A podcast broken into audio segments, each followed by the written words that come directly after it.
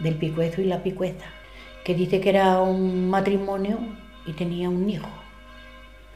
Y dice que el marido estaba en el campo y la mujer pues iba a darle la comida en una cesta. Iba con el, el chaval también. Y dice que se encontró con la Virgen. Y dice que le dijo, ¿qué llevas en esa cesta? Dice, ¿a ti qué te importa piedras? Pues en piedra te conviertas. Y esa es la leyenda de, dicen que es la leyenda de, del picuezo y la picueza.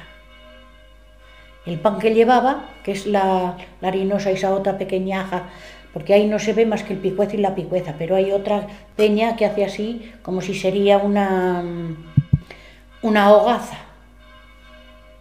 Y eso se convirtieron en peña.